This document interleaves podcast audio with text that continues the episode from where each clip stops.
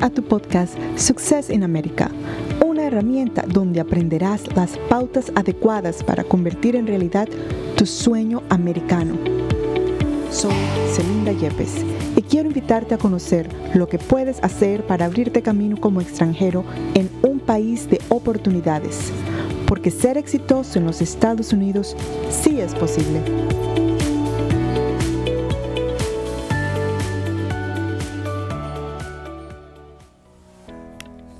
Bienvenidos a la segunda parte del episodio Cómo tener una hoja de vida efectiva. En el día de hoy nos vamos a concentrar en el formato. A forma de recordatorio, en nuestra primera parte hablábamos del contenido de la hoja de vida y habían dos cosas claves para tener en cuenta. La primera era enfocar nuestra experiencia en campos especializados, en ramas especializadas y dejar a un lado el concepto de toderos. Y lo segundo era enfocar nuestra hoja de vida, enfocar nuestra experiencia con logros o contribuciones en vez de hacer una lista de responsabilidades en cada uno de los cargos que hayamos desempeñado. Hoy en el formato vamos a hablar también de dos partes claves, la estructura como tal de la hoja de vida, pero también vamos a hablar de la selección adecuada de palabras. Y ojo a este punto, es muy importante, cuando lo expandamos van a entender por qué. Empecemos con la estructura. Hablemos de la longitud. En nuestros países estamos acostumbrados que la hoja de vida entre más larga, más llamativa.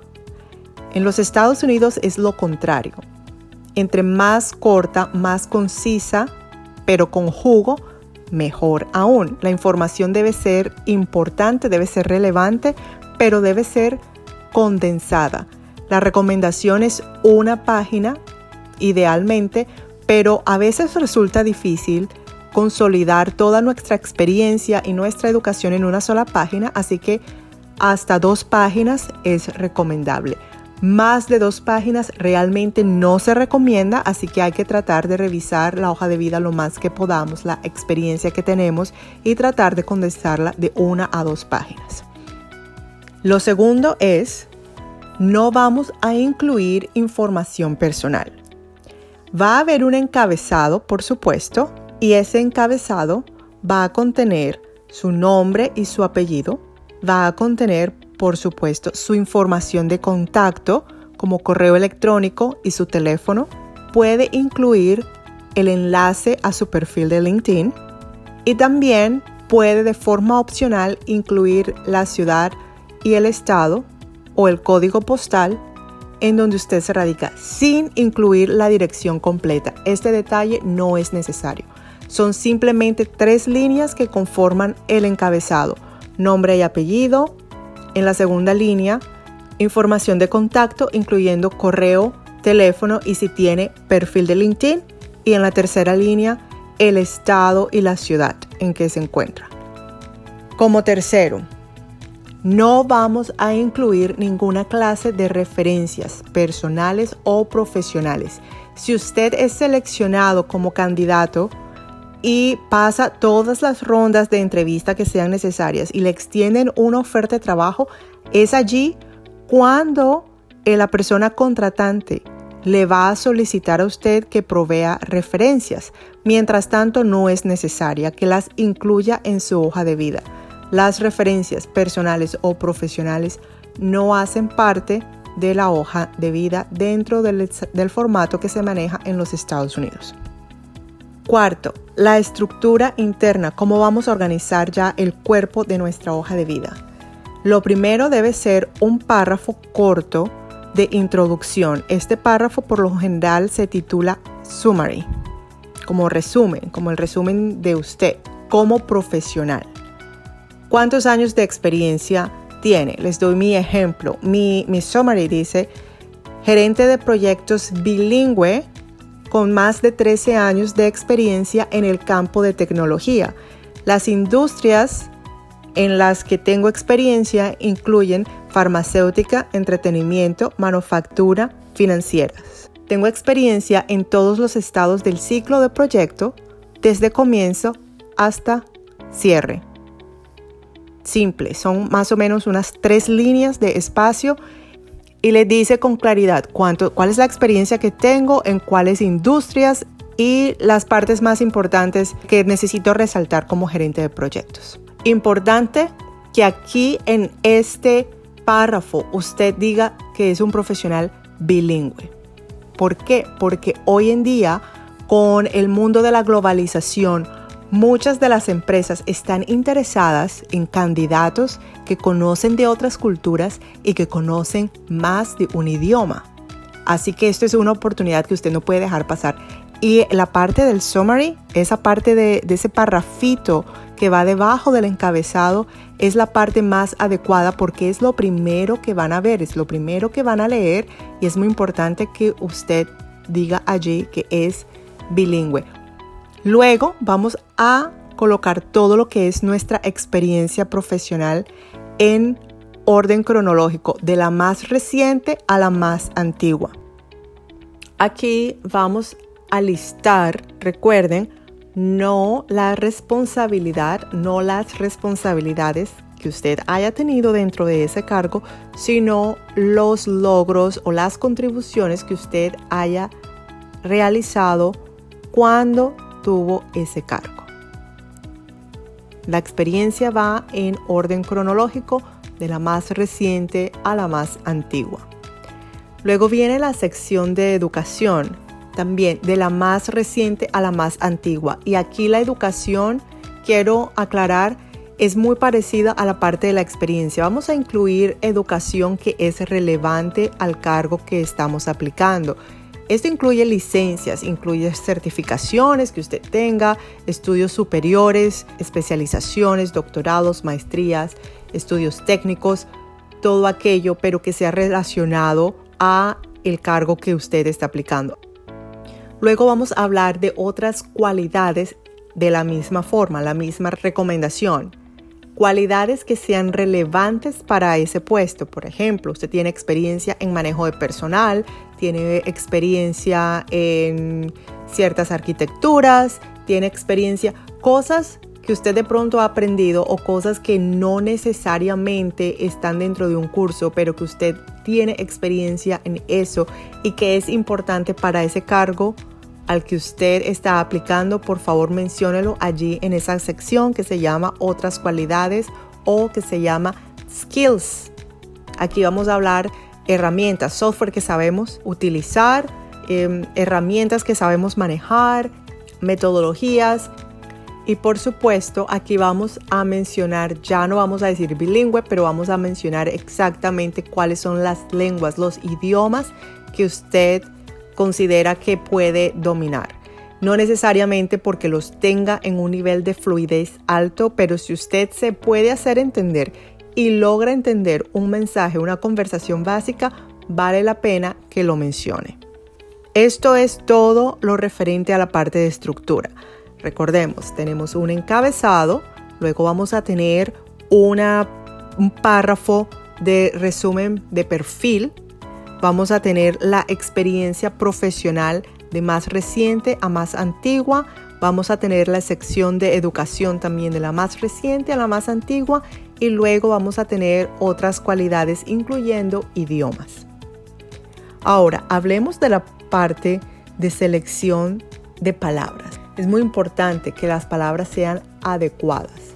¿Cómo sabemos cuando una palabra es adecuada o no lo es? Cuando estamos aplicando, a menos que sea que mi amigo, mi amigo, mi amiga me hizo saber de esta, de esta vacante y pues a través de esta persona es que yo estoy aplicando, a menos que sea un caso así, usualmente nos hemos enterado por medio de internet y tenemos la posibilidad de ver la descripción formal que la empresa está utilizando o la organización o la institución, cuál es la descripción que ellos están utilizando para esa vacante. Usted va a utilizar las mismas palabras que se encuentran en esa descripción. Si es algo que usted tiene dentro de su experiencia, no va a utilizar sinónimos, no va a utilizarlo eh, de forma parecida, va a utilizar la misma palabra y ya les voy a explicar por qué. Les pongo un ejemplo. En mi caso, gerencia de proyectos, hay personas que se refieren y hay descripciones que se refieren a, a este campo como gestión de proyectos.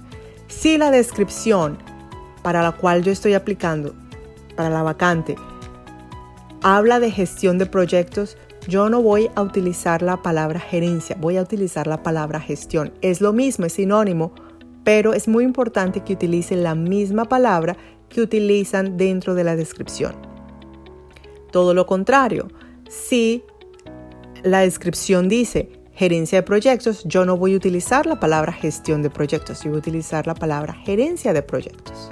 Para aquellas personas que son profesores, si la descripción dice profesores, usted va a decir profesores. Si la descripción dice educadores, usted va a decir educadores. Si la descripción dice se necesita persona con experiencia en educación, usted va a decir tengo experiencia de tantos años en educación.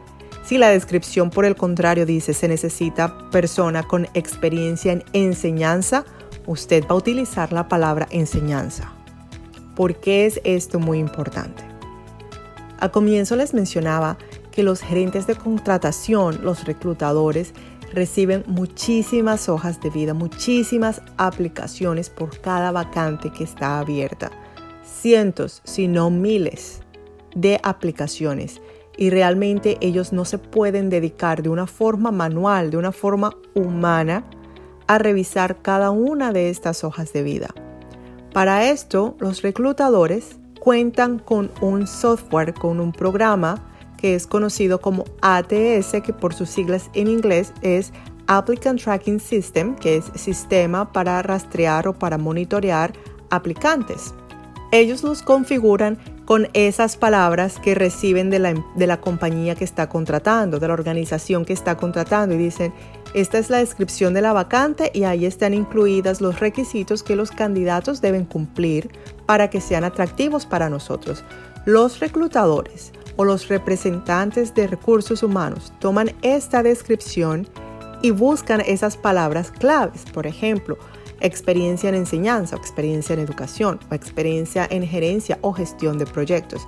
Y ellos van a configurar ese perfil con esas palabras que ellos consideran que es lo importante para buscar candidatos. Una vez las personas empiezan a aplicar por medio de Internet, por medio de los portales de empleo, quienes revisan su aplicación no son en esa primera fase, no son personas, es este software recibe esas aplicaciones y escanea cada una de las hojas de vida recibidas y las está escaneando buscando esas palabras con que configuraron esa vacante específica. Es por esto que es muy importante que usted no utilice sinónimos, así repita la misma palabra 20 veces, es muy importante que usted utilice la misma palabra que vio en la descripción de esa vacante. Este software ATS va a identificar todas aquellas aplicaciones que coinciden con la configuración y por supuesto va a ordenarlos de mayor coincidencia a menor coincidencia. Por ejemplo, este candidato tiene el 100% de las palabras que estamos buscando, este candidato tiene solamente 80% de las palabras, este candidato cuenta con 40%. De aquí, los reclutadores van a seleccionar los candidatos con mayor coincidencia, con más alta coincidencia y a estas son las hojas de vida que van a pasar a mirar. Aquí es muy importante ese primer párrafo porque de nuevo no es que ellos cuenten con muchísimo tiempo para dedicarle a cada una de las hojas de vida, así que ellos empiezan a revisar ven que usted se encuentra en el estado donde ellos están contratando, muy bien, ven su, su primer párrafo, su perfil. Tiene que ser poderoso, tiene que ser impactante. Si ven que en ese primer párrafo usted menciona cosas que a ellos les interesan, ya de aquí el resto ellos van a mirar su, el resto de su experiencia y van a tomar una decisión si lo van a invitar a usted para una primera ronda de entrevistas. Aquí les quiero recordar también algo. que hablábamos en nuestro episodio de la marca personal, porque es aquí, en esta revisión, en estos pasos, que los reclutadores dicen, ok, este candidato es llamativo, este candidato cumple con la experiencia que necesitamos, pero hoy en día, con tantas oportunidades de búsqueda en el Internet de muchísimas formas, los reclutadores están acudiendo a los medios sociales como una herramienta de apoyo y antes, muchísimos de ellos, antes de llamar a un candidato, cuando tienen una hoja de vida que les interesa, que la tienen enfrente, lo que hacen es buscarlo a usted en Google, buscarlo en Facebook, en LinkedIn y de acuerdo a lo que ellos ven, si está alineado con los principios, los valores que ellos buscan, pues allí lo van a hacer una llamada a usted para seguramente programarle una entrevista. Así que también les recuerdo, se habla todos los detalles de por qué la marca personal es importante, se habla en ese episodio, pero les recuerdo que su presencia en el Internet hoy en día hace parte de su proceso de búsqueda de empleo. Bueno, para resumir, hablamos hoy del formato. Hay dos partes claves, la estructura y también la selección de palabras adecuadas. Les quiero regalar la plantilla de la hoja de vida que yo utilizo, la que he estado utilizando desde el 2010, que es la misma que utilizo al día de este episodio 2022. La van a encontrar en mi sitio web celindayepes.com. Pueden descargarla completamente gratuita y ya contiene esta estructura que hemos estado aquí revisando. Les agradezco mucho haberme acompañado hoy. Espero que hayan encontrado valor en esta información y que Dios los bendiga.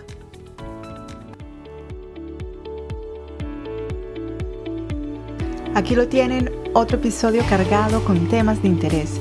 Si te gustó el mensaje de hoy y encontraste valor en la información que escuchaste, conviértete en un puente de positivismo y comparte este episodio con amigos, con alguien que conoces, extendamos el mensaje y hazme saber que te gustó escribiendo un review de este episodio y también puedes enviarme tus preguntas o comentarios a través de mis redes sociales y recuerda, que lograr nuestros sueños sí es posible.